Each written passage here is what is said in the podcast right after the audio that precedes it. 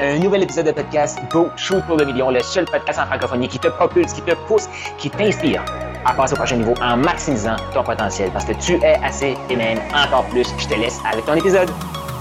Selon toi, quel est l'outil le plus puissant, le plus important, le plus primordial euh, du vendeur, de l'entrepreneur, du coach? Selon toi, quel est l'outil euh, qui différencie les tops de ceux qui vont bien s'en sortir et de ceux qui vont juste pas réussir.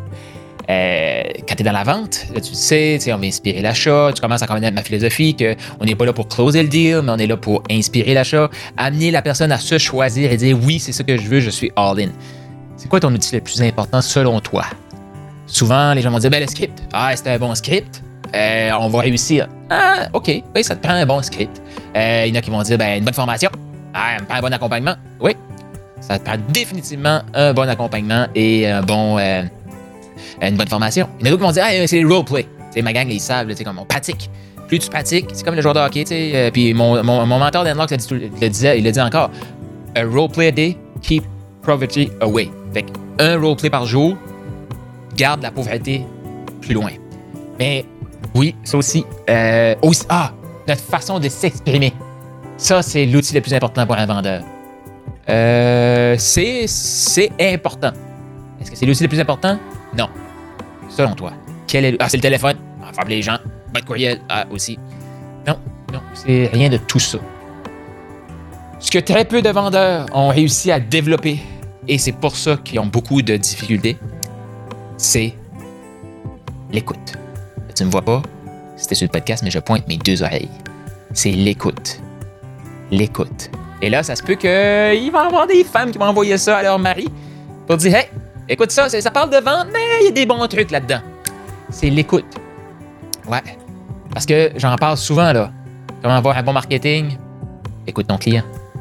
Comment avoir la meilleure des offres? Écoute ton client. Comment déterminer que tu es la meilleure personne pour l'aider? Écoute ton client. Comment savoir qu'est-ce qui frustre ton client? Écoute ton client. Comment savoir qu'est-ce que ton client rêve de? Écoute ton client. Écoute, écoute, écoute, écoute. C'est l'outil le plus puissant qu'un inspirateur d'achat peut développer. L'écoute. Oui, tu peux poser des bonnes questions. Écoute. Ton client, là, idéal, il va tout te dire. C'est quoi ses frustrations? Qu'est-ce qui l'empêche de dormir, de dormir la nuit? Il faut l'écouter. Je le vois, je l'ai fait longtemps, là. OK, moi, je veux développer une formation qui va apporter tel objectif, puis je vais la structurer de telle façon. OK, Carl, tu vas vendre ça à qui? Ben, je vais vendre ça à des entrepreneurs. OK, ton entrepreneur, c'est ça qu'il veut? Ben, écoute, c'est ça qu'il a besoin. OK, je suis conscient que c'est ça qu'il a besoin. Mais c'est quoi sa problématique? Euh. Qu'est-ce qu'il vise? Euh. Et pourquoi que je répondais euh. Tout simplement parce que j'avais jamais pris le temps d'écouter mon client? Et plus j'écoute mon client, les gens, là, ils disent tout. Et quand tu les écoutes, tu vas t'apercevoir que les gens, ils vont se contredire dans la même phrase. Ouais.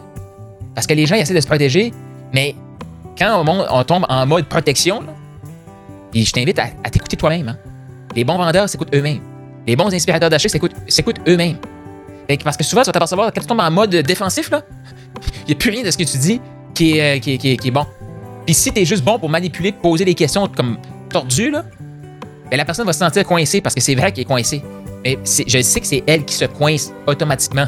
Parce qu'elle va tu vas poser une question, elle va dire tel truc. Tu vas poser une autre question, elle va dire tel truc. Et les deux trucs qu'elle vient de dire, ça connecte pas. Parce qu'elle s'écoute pas. Mais toi, là, tu l'as écouté. Fait ça, c'est un des défis. Une fois que tu as développé l'écoute, là, il faut que tu appliques le silence. Je vais te faire un autre épisode là-dessus. Là. Mais l'écoute, c'est primordial.